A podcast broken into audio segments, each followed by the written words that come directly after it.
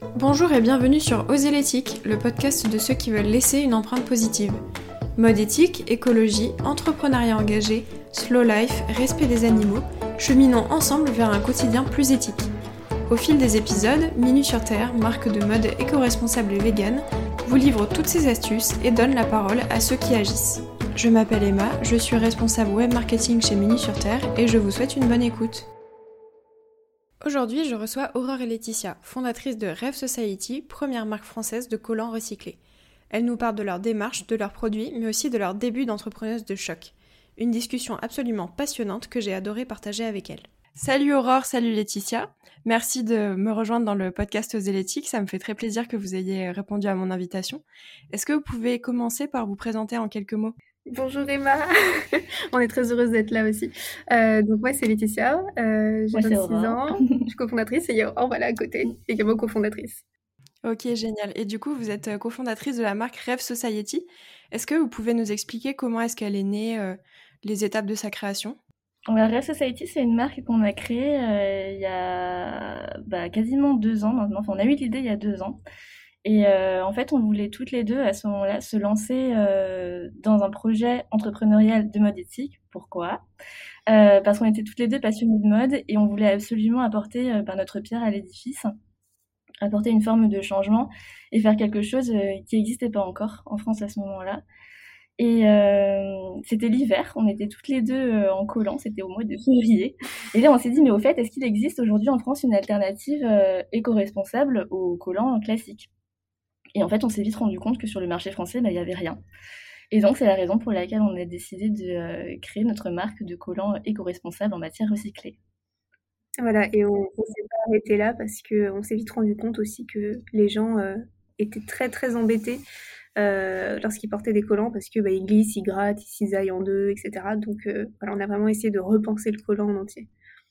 Ouais, du coup, l'idée en fait, c'était de répondre à un besoin et après, au final, de, d'améliorer encore le produit pour qu'il corresponde encore plus aux attentes des consommateurs, quoi. Exactement. Parce que, en fait, si, euh, si tu es une femme que tu portes des collants, bah, le fait qu'ils soient en maille recyclée, c'est bien, c'est cool. Mais au final, ton expérience à toi, elle va pas forcément être différente de, euh, de si tu portes des collants classiques. Et nous, on voulait vraiment qu'il y ait une valeur ajoutée et que quand les femmes, elles portent nos collants, elles se disent, ils sont trop bien, je veux plus jamais porter euh, un autre collant, en fait je suis trop bien dedans, je peux manger, je peux bouger, je peux respirer et je souffre pas. Voilà. Oui, c'est ça. En fait, vous êtes parti du côté éco-responsable et après vous êtes, euh, vous avez dérivé sur euh, la qualité et le confort en fait euh, des collants, quoi. Oui, exactement. Et du coup, pourquoi le nom Rêve Society? Ça vous est venu comment? C'est très simple. Alors, on, va pas mentir parce qu'on a exploré beaucoup, beaucoup, beaucoup, beaucoup de noms avant. Euh, et puis, euh, on a fini par venir aux bases euh, du projet et on s'est dit, mais qu'est-ce qu'on peut faire en fait avec, avec ce projet? Ben, En fait, on voulait rêver et révolutionner la mode. Parce qu'on pense que pour changer la mode, pour la révolutionner, il faut commencer par rêver et oser rêver avant. Et du coup, bah, rêver et révolutionner, bah, les trois premières lettres, c'est REV, donc rêve et Society, parce que euh, on n'a pas envie de changer les choses toute seule. On pense que euh, pour changer les choses, il faut être euh, beaucoup plus. Voilà, donc une société si possible. Après, c'est un peu l'étape la plus difficile, j'ai l'impression, quand on monte quelque chose, de trouver un nom qui impacte un peu, qui donne envie, qui n'est pas déjà pris, qui est facile à, répertorier. on pense aussi au référencement sur Google, donc c'est pas forcément simple. Donc c'est vrai que des fois, on se creuse la tête et au final, on revient au plus simple, quoi. oui, on revient, on revient euh, à la base et finalement ça marche très bien. Nous, on a mis, je pense, des mois. On a mis 3, 4 mois? Ouais, quelque chose comme ça. Mais finalement, c'est du temps que tu gagnes après euh, à pas te dire Oh mon dieu, j'ai fait une bêtise, il faut que je change de nom. Oui, c'est ça, parce qu'après, en plus, euh, au final, le nom, ben, il y a toute l'identité visuelle qui en découle, tout le, tout le côté image de marque. Donc euh, c'est vrai qu'il faut pas se planter et trouver quelque chose qui correspond à la cible. Et, puis aussi dont on se lasse pas, je suppose que c'est pas simple après de trouver quelque chose qui euh, pendant un long moment nous paraît toujours aussi juste et qui correspond toujours autant à l'image qu'on veut dégager. Quoi. On est resté pendant, euh, pendant un moment avec, avec un autre nom. En fait, on a eu l'idée en février, il y a deux ans, et jusqu'en... je crois que c'était jusqu'en août, de février à août, pendant qu'on réfléchissait au projet, on avait un autre nom. Euh, jusqu'à ce que quelqu'un nous signale que, euh, petite anecdote marrante, c'était possiblement le nom d'une d'une actrice euh, de film pour adultes. Voilà. Chose que l'on ignorait totalement, et bien évidemment. donc, euh, donc voilà, ça c'est le genre d'anecdote entrepreneuriale assez rigolote. Euh, et on a, on a recommencé la réflexion autour du nom, on est revenu aux bases, on a trouvé rêve et on a trouvé que c'était parfait et ça marche très bien. voilà. Ah oui, mais quand on ne connaît pas, on sait pas, ouais, voilà, donc forcément. Complètement. Comme quoi, c'est super important de parler du nom autour de soi parce qu'il y a des fois, on connaît pas quelque chose alors que ça peut évoquer euh, une autre image, on va dire, chez certaines personnes. Et nous, on n'est pas au courant, quoi. Et du coup, est-ce que euh, depuis, vous avez pu constituer une, euh, une petite équipe autour de vous? Comment est-ce que ça s'est passé Quel est le rôle de chacun dans l'équipe? Alors aujourd'hui on est trois, mais à l'origine de l'équipe, bah, du coup on est toutes les deux, donc c'est Laetitia et moi. Et ce qu'il faut savoir, c'est que on est une équipe un peu particulière dans le sens où avec Laetitia, à la base, on a les mêmes compétences, on a la même formation. Ce qui n'est pas forcément euh, commun euh, dans le monde de l'entrepreneuriat. Il y a beaucoup de gens qui disent qu'il faut absolument euh, s'associer avec des gens qui ont des compétences différentes de vous, etc. Bon, évidemment, comme on était vus comme des mules, on a dit, bah, on s'en fout. Euh, mais du coup, il y a beaucoup de choses qu'on fait ensemble. Tout ce qui a trait euh, à la stratégie et à la gestion de, la société, bah, ça, c'est des choses qu'on fait toutes les deux parce que c'est hyper important. Euh, et ensuite, on, s'est toutes les deux formées dans des domaines un peu différents. Donc, typiquement, Laetitia, elle va s'occuper de toute la partie communication ultra visible. Donc, si vous nous suivez sur les réseaux sociaux, et que vous voyez passer euh, les posts, les stories, c'est moi, les partenariats, euh, les concours avec les influenceuses, etc. Bah, c'est Laetitia qui s'occupe de tout ça. Euh, et moi, je m'occupe plus de la construction du site internet, donc je, je l'ai fabriqué avec mes mains au fil, au fil des, des, mois. Et pour tout ce qui est la partie développement produit, donc relation avec les usines, ça, on se le partage. Donc typiquement, Laetitia, elle parle italien, donc c'est elle qui va s'occuper des relations avec toutes les usines italiennes. Et moi, je ne parle pas italien, du coup, je m'occupe de toutes les relations avec les usines qui ne sont pas italiennes. Exactement. Voilà. Et après, bon, il y a plein d'autres, il y a plein d'autres choses euh, euh, qu'on fait et qu'on se répartit un peu euh, en fonction finalement de nos centres d'intérêt. Et mm. ça, après, on reste assez souple, c'est-à-dire qu'on se répartit des tâches, mais finalement, si demain ben, on décide qu'il y a un truc qu'on veut faire ensemble, ben, on peut le faire. Ou si on veut euh, répartir autrement, on peut tout à fait en discuter. Et, euh, et voilà, c'est pas quelque chose de, euh, de fixe. Hein. De rigide, ouais. Ok. D'accord. C'est au jour le jour, en fait, suivant ce que vous avez aussi envie de faire, je suppose, s'il y en a une qui a une idée ou... Bah, pas forcément au, jour le jour, parce que c'est un, peu court une journée, mais, mais disons que il y a des choses qui dessinent et qui peuvent, qui peuvent bouger. Ah, parce que après, euh, enfin, l'entrepreneuriat, c'est, c'est beaucoup une expérience où on apprend euh, continuellement et sur le tas. Donc finalement, euh, développer une compétence ou se penser sur un nouveau sujet, c'est pas quelque chose de problématique. Disons qu'on se cantonne pas à un environnement particulier et que justement, on est, on est assez souple là-dessus. Oui, bien sûr, vous apprenez en continu en fait. Quoi. Oh oui. Du coup, on va passer au sujet important. Donc, euh, Rêve Society, c'est surtout une marque de collants recyclés. Donc, vous utilisez des matières recyclées dans un souci de, respect de l'environnement. Est-ce que ça a été un choix qui a été facile à faire? Est-ce que vous avez trouvé facilement des, fournisseurs, des fabricants qui travaillent ces matières? Et est-ce que vous pouvez nous en dire un peu plus aussi sur quelles sont les matières que vous utilisez? C'est un choix effectivement qui a été assez... Euh, alors c'est un choix qui a été long à faire, mais qui était assez évident. C'est-à-dire que lorsqu'on regarde les collants aujourd'hui, euh, rien qu'en France, on en jette 7000 tonnes par an. Euh, 7000 tonnes, c'est le poids de la tour Eiffel.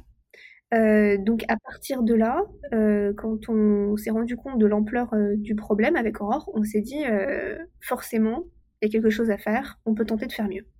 Comment est-ce qu'on fait pour tenter de faire mieux sur un produit qui est aussi euh, problématique, on va dire, à la base qu'un collant? Bah, Déjà, on va regarder la matière. Euh, la matière, pour faire un collant, pour qu'il soit joli, confortable, euh, voilà, on est obligé de passer par une matière qui ressemble à du plastique ou qui est du plastique. Donc on a étudié toutes les matières euh, que l'on avait euh, sous la main, euh, sous les yeux, etc. et on a fait notre choix en fonction de plusieurs paramètres qui sont la qualité, la durabilité et puis également l'impact à court, moyen et long terme de la matière. Parce qu'aujourd'hui, il existe plein de matières, par exemple, très novatrices, par exemple des matières biodégradables issues du maïs ou je ne sais quoi, mais qui en fait n'ont pas assez de, de recul pour savoir si on va pouvoir les recycler, si elles atterrissent dans la nature, parce qu'elles peuvent échapper par exemple au recyclage, qu'est-ce qui va se passer? Et donc, en fonction de toute cette étude-là, on a choisi de prendre une matière recyclée. Donc, on est sur du polyamide recyclé à partir de déchets de l'industrie textile, donc les chutes de bobines, euh, voilà, toutes ces choses-là, euh, parce que ça nous permet non seulement d'économiser énormément de ressources, donc l'eau, euh, le rejet de CO2 dans l'atmosphère, évidemment la matière plastique vu que c'est recyclé, mais aussi d'avoir une, une sécurité par rapport à la matière vu qu'elle est sur le corps de la personne qui le porte. Euh, et euh, sur le court, moyen et long terme. C'est-à-dire qu'aujourd'hui, on œuvre pour euh, mettre en place un système de recyclage des collants et que pour ça, justement, il faut qu'on soit sûr à 100% de la matière. Et avec le polyamide recyclé que l'on utilise, on est totalement sûr de ce que l'on fait. Voilà, donc c'est un choix que on était sûr qu'on voulait agir sur la matière dès le début, mais c'est un choix qui a été, qui a été un, long process d'études et de comparaison entre les différentes options que l'on avait. D'accord, très bien. Ouais, vous êtes parti sur le côté recyclé, donc euh, peu d'impact avant, enfin pendant la production, et recyclable, donc vous avez vraiment pris en, euh, enfin l'ensemble de la vie du produit euh, en compte, quoi. Vous n'avez pas voulu vous lancer à l'aveugle en commercialisant un produit qui avait l'air écologique de base, mais qui sur le long terme ne le serait pas, quoi. Exactement. Il y a vraiment une étude de la globalité en fait de l'impact du, du collant et pas juste sur la façon dont on va pouvoir le présenter par exemple aux clientes. Voilà, c'est pas juste pour faire joli. C'est vraiment une étude de A à Z. C'est pas un choix qui a été, euh, qui a été facile dans le sens où, euh, bah, comme tu le dis, on pouvait très bien choisir une matière euh, qui avait l'air écologique et sûre et, et, ça marcherait sûrement, sûrement très bien. et nous, on a fait, on a fait le choix qui est celui que Laetitia vient, d'expliquer et, qu'ensuite on doit expliquer à notre communauté aussi c'était pas forcément euh, évident de se dire on va se cantonner à ça, faire ce choix délibéré, euh, de se priver entre guillemets euh, de certaines matières qui ont l'air et qui sont peut-être hein, écologiques, simplement parce que nous on veut être à 100% sûr de ce qu'on fait. Est-ce que vous avez dû faire beaucoup de pédagogie par rapport à ça envers votre communauté qui peut-être ne comprenait pas pourquoi vous n'utilisiez pas certaines matières un peu plus novatrices comme ça? Ou au final les gens l'ont accepté assez facilement? Alors, bah, déjà, on était la première marque française à faire euh, des collants recyclés. Donc, euh, niveau euh, innovation, on était, bien dans les clous quand même, vu qu'on était les premières, tout simplement. ensuite, oui, on est, très transparente. On essaie de communiquer un maximum sur le pourquoi du comment de nos décisions, de nos matières, de nos produits, etc. et puis, on, voilà, on explique tout simplement pourquoi on fait les choix euh, que l'on fait. Et généralement, bah, notre communauté euh, suit très bien parce que bah, tant que c'est expliqué simplement et sincèrement, bah, voilà, ça, passe très bien. Exactement. C'est ce qu'on a remarqué aussi au final quand on explique et quand on est transparent et qu'on justifie en fait les, choix, ils sont bien mieux acceptés parce que les personnes se sentent euh, tout simplement informées et, comprennent la démarche en fait. Vous venez aussi de vous lancer dans le Made in France. Donc vous sortez votre première gamme de collants Made in France. Est-ce que vous avez trouvé facilement des ateliers en France pour fabriquer vos produits? Est-ce que c'est encore quelque chose qui est développé en France, la, fabrication de collants? Alors, à la question, est-ce que ça a été facile de trouver un atelier pour fabriquer des collants recyclés en France? La réponse est euh, non, pas vraiment. Euh, non, mais pour une raison très simple, c'est-à-dire qu'aujourd'hui, il y a très très peu de euh, fabricants indépendants de collants qui, qui existent encore en France. Euh, la majorité de la fabrication européenne de collants, bah, finalement, elle se fait à l'étranger. Et donc, euh, pour cette raison, on a eu finalement euh, très très peu de choix en termes de, fabricants. Finalement, on a eu la chance d'entrer en contact avec l'un de ces derniers, de ces derniers survivants entre guillemets, qui exerce dans le sud-est de la France un atelier familial qui travaille avec des, des, super maisons des super maisons de luxe et tout. Et euh, pour nous, c'était hyper important d'avoir quelqu'un avec euh, ce savoir-faire. Et ensuite, il y avait la question avec eux de savoir s'ils étaient en mesure de faire des collants recyclés. Parce qu'évidemment, pour nous, c'était euh, bah, la condition. Le recycler, c'est ce qu'on fait, c'est ce qu'on voulait continuer à faire. Et, et en fait, on a mis deux ans on a juste, entre guillemets, on a juste mis deux ans avec eux à développer entièrement cette collection de trois collants recyclés parce que au, moment où on les a contactés, donc c'était bah, c'était en 2019 maintenant. Bah, c'était juste après qu'on ait eu l'idée du projet, c'était en février. Ouais, c'était c'était au tout début. Oui, c'est ça. En fait, dès le départ, vous êtes parti, vous êtes parti sur la fabrication française, mais en attendant, vous êtes parti sur une fabrication italienne, du coup, c'est ça? Exactement. Ouais. Alors c'était pas c'était pas vraiment en attendant parce que du coup c'est vraiment deux produits qui sont différents, mais on voulait être en mesure à un moment donné de proposer ça parce que pour nous c'était bah, c'était juste logique. On est une marque française et et pour nous c'était important de pouvoir proposer du made in France à nos clientes. Mais euh, du coup, à ce moment-là, ben, il n'y avait pas de, euh, avait pas de collants recyclés euh, fabriqués en France. Donc, on a dû reprendre des développements avec l'atelier français depuis, ben, depuis le tout début, en fait. Hein. Mmh Et ils en avaient encore jamais utilisé. On n'avait pas encore, enfin, ils n'avaient pas fait de tests, etc. Donc, on a suivi tout le processus de développement. On est passé par plein, plein de phases, plein de propositions, plein de prototypes, avant d'arriver à d'arriver à aujourd'hui. Donc, euh, ils ont mis leur temps à arriver, ces collants. Euh, ces collants Made in France, mais, euh, mais, mais, ils sont, mais ils sont finalement là et on en est très très contente. Les collants, c'est un peu connu pour être un vêtement assez fragile. Est-ce que vous pensez que l'obsolescence programmée, c'est quelque chose qui existe aussi dans la mode? Alors oui, c'est vrai que les collants sont connus pour être fragiles, ceux qu'en tout cas qu'on achète dans les supermarchés ou voilà à assez bas prix. Euh, sont des collants qui généralement présentent des fragilités au niveau, euh, au niveau de, leur, euh, fabrication, tout comme beaucoup de, de vêtements en fait, qu'on peut retrouver dans la mode. voilà, donc nous, c'est vrai que c'est quelque chose qu'on a pris vraiment très sérieusement. tout comme un bon vêtement, on a regardé tout ce qui fait un bon collant. Donc un bon collant, c'est quoi? C'est une bonne matière de bonne qualité. Donc nous, on a une matière recyclée, mais de très bonne qualité. Euh, des produits aussi, par exemple pour euh, la teinture, euh, qui sont d'excellente qualité. Donc tout est certifié au Ecotex, voilà, ça n'abîme pas la fibre. Et puis également la technique de tricotage. C'est-à-dire que tout comme on fait un bon pull ou une bonne paire de chaussettes, eh bien on va avoir des mailles qui vont être resserrées, qui sont travaillées avec une technique qui est particulière, justement pour euh, offrir euh, bah, non seulement du confort, mais aussi euh, bah, une jolie esthétique quand, tu portes ton collant, quoi. Et puis, et puis juste quand tu l'utilises au quotidien, que si tu accroches une maille, eh bien au pire ça fait un petit accro et tu peux le recoudre. et puis c'est bon. on a aussi étudié le design du collant parce qu'on s'est vite rendu compte que sur le marché du collant, quand tu achètes un collant, généralement, il n'est pas renforcé aux endroits où il va filer le plus rapidement, c'est-à-dire euh, les orteils et le talon. Euh, donc euh, voilà, enfin le truc basique, voilà, de, la base ultime. et donc bah, on les a tout simplement renforcés. On a mis un renfort à la pointe et au talon pour bah, pour être sûr que ces endroits-là soient un peu plus, bah, juste un peu plus renforcés quoi. On les a vraiment épaissis au maximum. sans, que ça, sans que ça devienne inconfortable. Euh, ensuite, c'est vrai qu'il y a beaucoup de mythes qui circulent sur le collant, c'est-à-dire, tu sais, on parle souvent euh, du euh, bas de grand-mère infilable de l'époque, etc. nous, on a mené notre petite enquête et on les a vus, on les a touchés, on les a manipulés, les bas de grand-mère c'est euh, personne ne voudrait porter ça aujourd'hui. je, je sauf, sauf peut-être les grands-mères. oui, et encore. On ne ferait jamais porter ça à, grand, à ma grand-mère. Hein. Euh, c'est un truc, euh, c'est ultra épais, c'est euh, blanchâtre.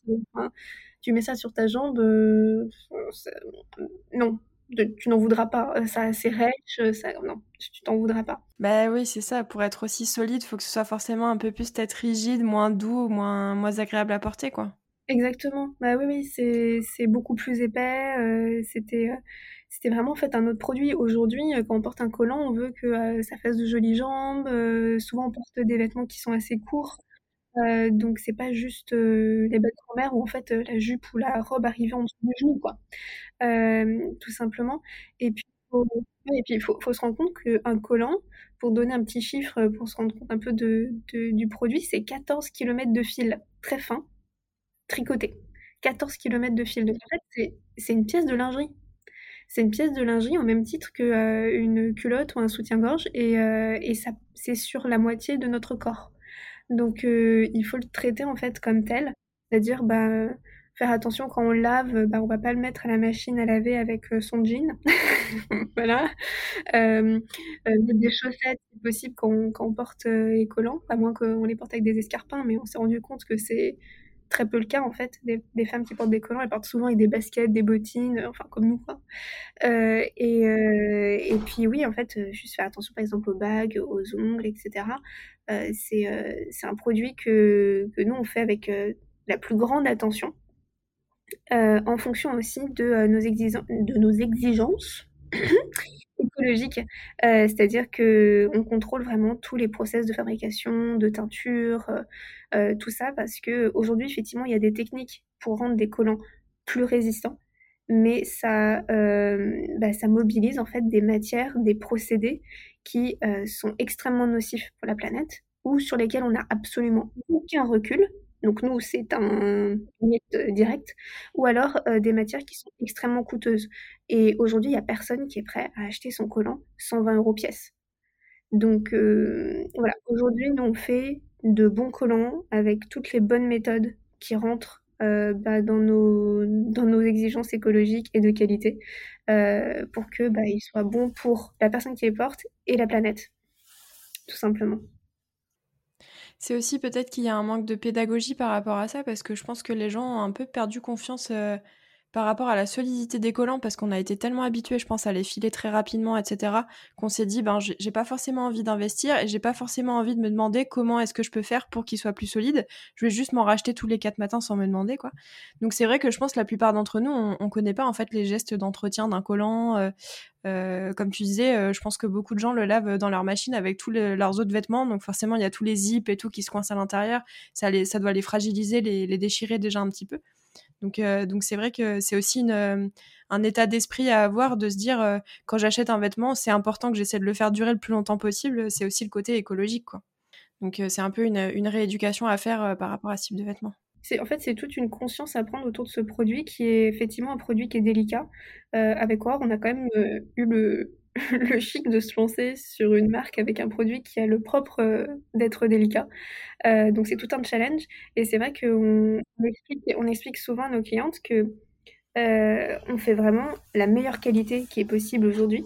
mais il faut aussi réapprendre en fait à prendre soin de, son collant. parce que c'est un, produit de lingerie en fait c'est pas quelque chose en fait c'est pas quel... nous on fait pas des collants Kleenex on fait un collant qui est bien pensé bien conçu euh, et, il faut bien le porter en fait.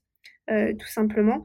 Euh, nous, on a des collants, enfin moi j'ai encore mon plumetier de, de septembre. effectivement, mon chat l'a attaqué, il a fait un petit trou de dos, je l'ai recousu et je l'ai toujours. et recoudre son collant, par exemple, on pensait à porter des chaussettes avec, c'est pas quelque chose, c'est pas quelque chose qui tient du réflexe aujourd'hui. quand son collant a un en fait, généralement, on le, jette ou on le recoupe pas et ensuite ça file. Euh, voilà, en fait, on se dit, bah, de toute façon, c'est collant, euh, je vais pas y faire attention, euh, et bah, après. Mais comme tu dis, c'est ça, on a un peu la mentalité Kleenex, c'est quelque chose qu'on considère pas vraiment comme un vêtement ou comme une pièce de lingerie, mais comme quelque chose de. Ouais, c'est ça, de. Enfin, pour les marques vraiment bas de gamme, ça peut être limite considéré comme du jetable, quoi. Et c'est hyper dommage parce que du coup, on se dit, bah, c'est quoi l'impact écologique s'il y a 14 km de fil euh, à chaque collant, euh, enfin c'est incroyable quoi. Au final, le, coût écologique vaut mieux s'acheter de la meilleure qualité, comme tu dis, conçu avec attention pour être solide et pour tenir dans le temps et essayer d'y prendre soin quoi. En fait, c'est un discours qu'on entend euh, également pour, bah, pour tous les vêtements. C'est-à-dire que pour répondre un peu à ta question sur est-ce que l'obsolescence programmée existe dans la mode, en fait, c'est moins une question d'obsolescence programmée que de est-ce qu'il existe une mode jetable. Et ça vaut pas uniquement pour les collants, ça vaut aussi pour bah, tous les vêtements qui viennent de fast fashion. Euh, et aujourd'hui, il y a de plus en plus euh, de, sensibilité à ça de la part, euh, de la part des consommateurs. Sur les vêtements, maintenant, il y a de plus en plus de personnes qui sont prêtes à entendre que ben, si, si tu, mets, si tu mets le prix, ben, ton vêtement il pourra durer des années et des années. Et nous, on essaie un peu d'avoir la même démarche sur, sur, sur le collant. Du coup, est-ce que dans vos produits, vous avez des, des best-sellers? Est-ce que vous avez l'impression qu'il y a certains types de collants qui sont plus portés que d'autres? Qu'est-ce que vous vendez le mieux? Ouais, ouais, il y a clairement des, y a clairement des best-sellers. bah, Jusqu'à présent, le modèle qui se vendait le mieux, mais vraiment de, loin par rapport aux autres, c'était notre collant velouté 50 deniers, qui est un collant quasiment opaque. Et là, plus récemment, comme il commence à faire beau, c'est des modèles plus fins qui, qui commencent un peu à faire, à faire une remontée, notamment le 20 deniers, qui est un collant made in France très très fin. Donc celui-ci, il marche super bien en ce moment. Et sinon, au niveau des fantaisies, euh, le plus petit, c'est un, best-seller euh, absolu. Mais on comprend parce que nous, c'est un modèle qu'on a vachement travaillé parce qu'il était très très attendu.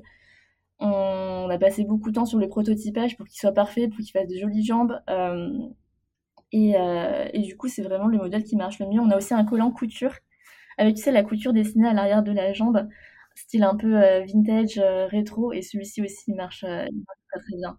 Mmh. le, le c'est vraiment, euh, c'est vraiment un, collant qu'on a, qu'on a travaillé euh, assez longtemps parce que avec Aurore, en fait, on se disait, mais il y a plein de types de plumetis, et généralement, on trouve jamais le plumetis qui est euh, genre parfait. Et donc, en fait, c'est très bête, hein, parce que c'est un collant avec des points, hein. c'est tout ça, tout simple. Hein. mais en fait, c'est pas si simple que, que ça. Et donc, on a passé, je sais plus, on a passé, on a passé plusieurs mois sur le prototypage à faire différents essais sur la répartition des poids sur la jambe, la taille du poids, le nombre de poids, le denier, etc pour arriver, euh, ouais, mais comme quoi, tu vois, un basique du collant, tel que le plumetis, euh, bah, quand tu le, tu peux passer beaucoup de temps à le travailler euh, de cette façon-là pour arriver à un plumetis vraiment qui est fin et qui est élégant, mais qui se voit quand même. Et, qui est flatteur du SOXXL. Et, et, il plaît, et ça, ça se voit en fait. Ça se voit, on a travaillé un modèle basique pour qu'il plaise au plus grand nombre possible, et, et, franchement, ça se voit, parce que il part, il part très très bien. Ouais, c'est génial. Mais en fait, c'est ce qui est super, c'est qu'on voit vraiment que vous avez la démarche à chaque fois que vous lancez un produit de vraiment le penser de bout en bout, quoi. Enfin, autant pour le côté euh, solidité, donc les renforts au niveau des pieds, euh, la ceinture que vous avez fait hyper confortable, l'absence de couture. Et là, juste un motif, c'est vrai qu'on pourrait se dire, quand on n'est pas du tout dans le truc, on peut se dire, ben, un plumetis, c'est juste des points sur un collant, ça doit pas être si compliqué. Mais en fait, euh, vous pensez vraiment le truc jusqu'au bout, quoi. C'est l'amour des détails, on va dire, c'est hyper cool. Bah, c'est comme, euh, c'est comme tous les vêtements en fait. Un, bon vêtement, c'est un vêtement qui a été pensé euh, dans tous ces petits détails quoi. Ok, ouais, bah, c'est super d'avoir une démarche comme ça. Je pense que c'est assez rare au final. Euh, enfin, ça, ça, devient de plus en plus courant, mais, mais ça fait quand même quelques décennies que niveau mode, je pense qu'on essaie de lancer. c'est rare parce que c'est long et compliqué. voilà, c'est ça.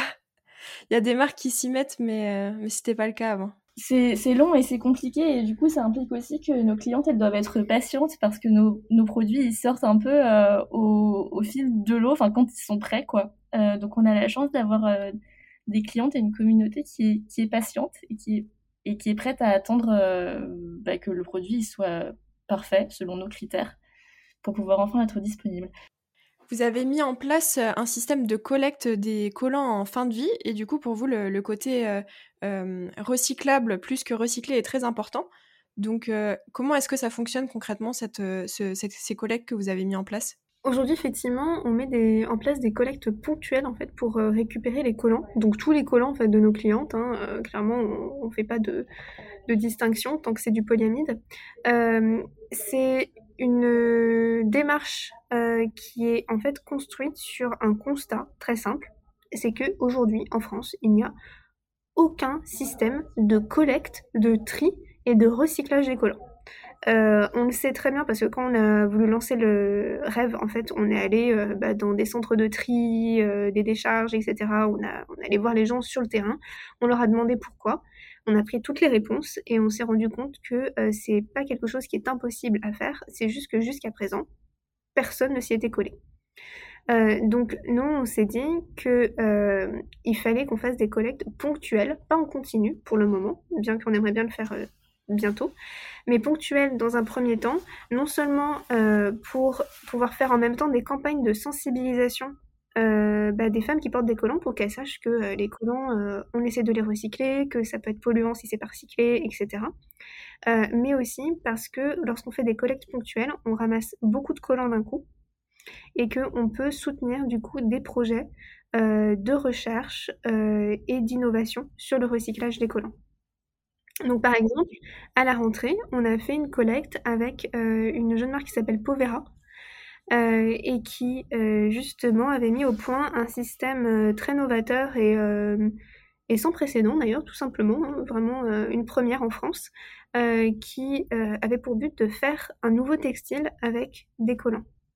donc était découpé en très très très fins fils et qui était utilisé pour mettre sur un métier à tisser et faire un nouveau textile qui est utilisé bah, pour l'habillement, pour le mobilier, etc. Et donc notre première collecte a permis euh, voilà, de, faire ça et de, sensibiliser en fait euh, bah, les femmes qui portent les collants.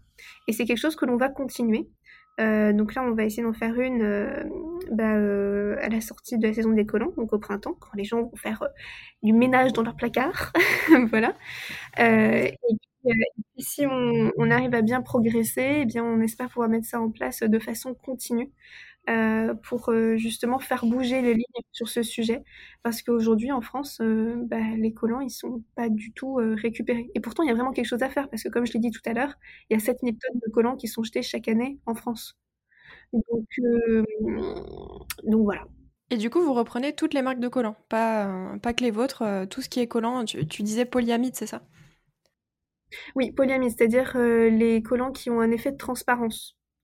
Euh, parce qu'un collant, c'est fait généralement de deux matières. C'est fait de polyamide, donc euh, c'est la, matière principale qui donne l'effet de transparence ou de confort, voilà. Et puis euh, le l'élastane, donc c'est la matière élastique qui justement va faire que le collant va bah, coller à la peau et pas plisser et faire des, des, des plis dégoûtants sur sur les mollets par exemple, et puis surtout en fait ne pas étouffer, ce qui est quand même assez pratique. donc donc nous, aujourd'hui, on reprend les collants qui sont composés de ces deux matières parce que c'est là-dessus qu'il y a un sujet euh, de recyclage. Et du coup, pour être informé des collègues que vous mettez en place, je suppose que c'est sur vos réseaux sociaux, euh, sur, le, sur votre newsletter, peut-être qu'on peut en, être informé vu qu'elles sont ponctuelles pour le moment Exactement, on prévient toujours sur euh, bah, Instagram et Facebook. Euh, dès que l'on lance une collecte, euh, il y a beaucoup de pédagogie qui est faite, on répond à toutes les questions, on, voilà, on explique pourquoi, comment, euh, tout en fait, comme d'habitude. et puis et puis via les newsletters également. et on a également une page entière sur le site qui est dédiée à ça et qui est active pendant les collectes, en fait, qui explique pourquoi on le fait, comment participer, à quoi ça va servir, tout ça, tout ça. Ok, super. Alors j'ai une question un peu plus orientée entrepreneuriat. Donc, euh, depuis que vous avez créé Rêve Society, c'est quoi le plus gros challenge que vous avez rencontré? Euh, Enfin, vous avez peut-être eu des moments difficiles, des moments de doute que vous avez envie de partager avec nous. Évidemment, euh, évidemment, le chemin de l'entrepreneuriat n'est pas un chemin pavé et bordé de, roses, comme, comme tu le sais très bien aussi. Euh, on va pas faire très très original, mais je pense que Laetitia sera d'accord avec moi que l'année 2020 dans sa globalité et surtout euh, surtout jusqu'à l'été a été euh, très très compliquée. Il faut savoir que nous on s'est lancé, donc on a eu l'idée du projet en février 2019, mais on s'est lancé officiellement en tant que mars, en tant que mars, en tant que marque pardon, en novembre 2019. Et du coup, euh, bah, la crise Covid, le confinement, c'est arrivé, mais littéralement quelques semaines après.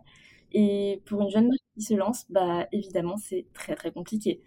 Euh, c'est-à-dire que nous, on a reçu nos premiers collants, enfin notre première production de collants, et on a fait nos premières expéditions aux clientes fin février.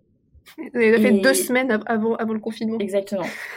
Euh, et on, on, a lancé la boutique en ligne en même temps. Donc, autant te dire qu'on a eu de la chance finalement de pouvoir, euh, bah, de pouvoir lancer la marque et les produits tout court, parce que euh, à quelques semaines près, ça aurait très bien pu ne pas arriver du tout. Mais euh, il en reste que ensuite toute la période qui a suivi a été compliquée, mais comme pour tout le monde, hein, on, sait, on sait très bien, les usines étaient fermées. Il y avait un climat d'incertitude constante, on ne pouvait pas livrer nos clientes parce que, bah, évidemment, on ne pouvait pas le faire on ne pouvait, pas mettre en, danger qui que ce soit, que ce soit les livreurs ou, ou, ou les clientes elles-mêmes d'ailleurs et, l'activité la, était un peu gelée en fait pendant, euh, pendant toute cette période. D'une certaine manière, ça nous a aidé à nous poser euh, parce qu'on était forcé de le faire. les, semaines avant le confinement, on passait littéralement 4 euh, heures par jour à faire des emballages et des expéditions de collants. Donc on n'avait pas vraiment le temps de, se poser pour réfléchir à la suite de, de l'aventure. Mais, mais c'est vrai que du coup, ça a vraiment gelé le développement de l'activité. On pouvait pas, on pouvait pas prototyper, on pouvait pas livrer, il y avait rien qui fonctionnait. On savait pas quand ça allait repartir. et finalement, ça nous a fait accumuler beaucoup de mois de retard qui nous ont évidemment affectés pour tout le reste de l'année. Euh, c'est-à-dire que nos collants suivants, ils sont, arrivés, euh, ils sont arrivés fin septembre, début octobre, ce qui était déjà euh, un peu tard. Les modèles suivants sont sortis encore après. Enfin, ça a eu des répercussions un peu en chaîne. Et pour nous, bah, comme je disais, on sait qu'on n'est pas les seuls, mais clairement, comme on venait de débuter, ça, a été, ça a été compliqué. Hein. Et puis sur un produit saisonnier en plus, tu vois, la, saison des collants, c'est de, septembre à mars, quoi, avril généralement. Euh, mais la haute saison, donc euh, quand tu as une, épidémie, une pandémie mondiale euh, qui, qui, affecte bah, de longs mois dans, de préparation en fait, de cette saison-là, tu as, du retard qui a accumulé. Quoi. Ça, c'est, c'est certain. Ouais, puis ce qui est pas simple, c'est qu'au final, vous vous êtes lancé et pour le coup, vous avez déjà vécu un énorme challenge dès le lancement, quoi. C'est ça qui est compliqué, c'est qu'au final, limite, vous avez pas eu le, une période normale en fait, enfin, depuis votre lancement euh Non, bah non, en fait, on a, on, a, on a commencé, on a lancé la marque en novembre. Euh, notre campagne ligne s'est terminée en décembre. Le temps que les collants, bah, du coup, soient, soient produits et arrivent, on a livré en février. Et puis, à peine ça démarrait. Euh, en plus, ça a très bien démarré. On a une super campagne Ulule. On était la première marque à faire ça en France. donc, les gens connaissaient pas, mais ils étaient super intéressés. on a eu, on a eu M6, on a eu de la presse, etc. Et puis, boum, pandémie. Ouais, on a vraiment été arrêté en plein dans notre euh, élan. Enfin, il y a vraiment pas de meilleure image pour décrire ça. bon, et puis après, il y a toutes les répercussions personnelles aussi. Euh, bon, ça, évidemment, on n'en parle même pas parce que c'est absolument le cas pour tout le monde. Mais ouais, du coup, ça a été, ça a été compliqué. On en, on en paye encore, entre guillemets, les conséquences aujourd'hui. Euh, et on s'estime très chanceuse euh, de pouvoir continuer à faire fonctionner Rêve comme ça fonctionne aujourd'hui. Mmh, parce qu'on a vu beaucoup de projets qui ont dû, qui dû s'arrêter, etc. Nous, c'est qu'on a dû faire, a dû faire des sacrifices, c'est-à-dire que on a sorti les deux tiers des collants qu'on devait sortir cette année, les chaussettes qu'on voulait sortir, bah, non, ça sera pour l'année prochaine. voilà, mais, mais bon, on est quand même très contente de ce qu'on a réussi à faire. Et puis, on a appris alors ça, je pense que j'ai jamais autant appris en l'espace d'une année. Ah ouais, on a tellement appris. Bah, les personnes qui disent qu'on apprend que de ses erreurs et pas de ses succès, elles ont tellement, tellement raison. Bien sûr, on a appris des choses de la campagne Ulule, de tout ce qui s'est bien passé au lancement du projet. Mais ensuite, avec toutes les, toutes les galères qu'on a vécues, euh, on a appris euh, trois fois plus. Quoi. Ah, je pense qu'on a eu un condensé de, de quatre années d'entrepreneuriat en une, en fait. C'est ce que j'allais dire en fait. Au final, c'est comme si vous aviez déjà 50 boîtes au final parce que parce qu'il y a eu tellement de challenges. Enfin, puis en plus, euh, c'est même pas que vous avez appris de vos erreurs parce qu'en soi, c'est pas des erreurs que vous avez commises, c'est une situation qui pose elle-même des problèmes en fait. Donc c'est vrai que du coup, ça a dû vous forcer à avoir des de l'inventivité quoi. Mais euh, dans une situation avec des problèmes, parfois tu, tu prends des décisions euh, avec bah, justement un niveau d'incertitude qui est très élevé, du flou. Euh, un peu de panique, faut, pour être honnête. Hein. Euh, du, euh, et puis du, du, système D aussi. Parfois, tu es obligé de faire comme tu peux avec les moyens que tu as sur le moment, ce qui est souvent loin d'être idéal. mais en tout cas, c'est vrai que ça permet de, de bien soigner le perfectionnisme. Oui, c'est vrai. Parce que tu es obligé d'agir de toute manière, donc tu peux pas passer un an à réfléchir à, à, la manière dont tu vas réagir. quoi.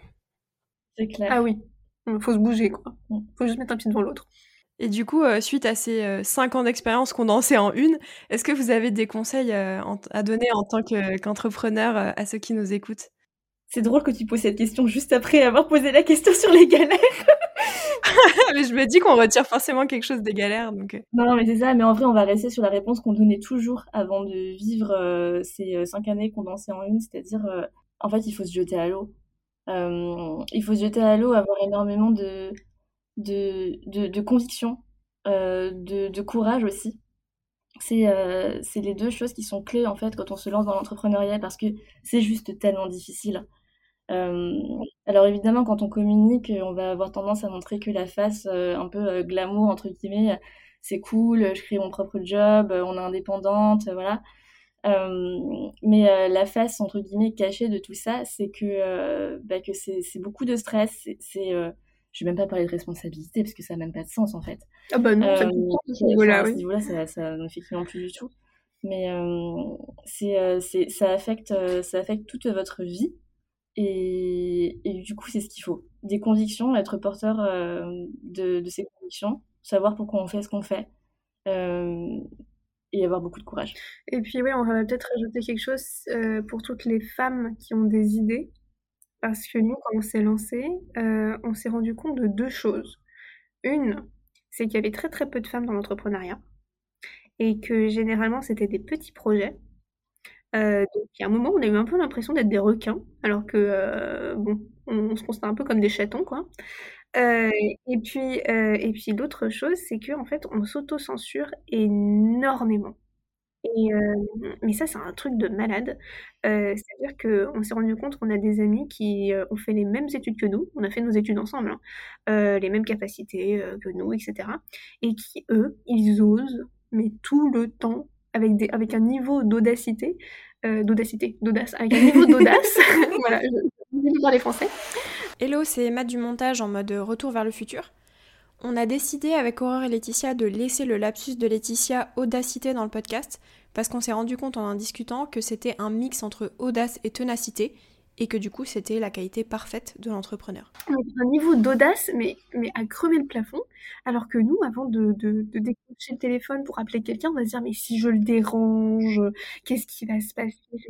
Ça se trouve il va se dire mais c'est qui celle-là? Euh, Non non non non faut faut, euh, prendre comme modèle euh, un mec de, son entourage et se dire qu'est-ce qu'il ferait et si la réponse est il le ferait, et ben on se bouge les fesses, on ravale nos inquiétudes et puis on y va. Donc en fait c'est si si on a peur de lancer un projet, avoir peur ça veut pas dire ne pas être courageuse, ça veut juste dire avoir peur.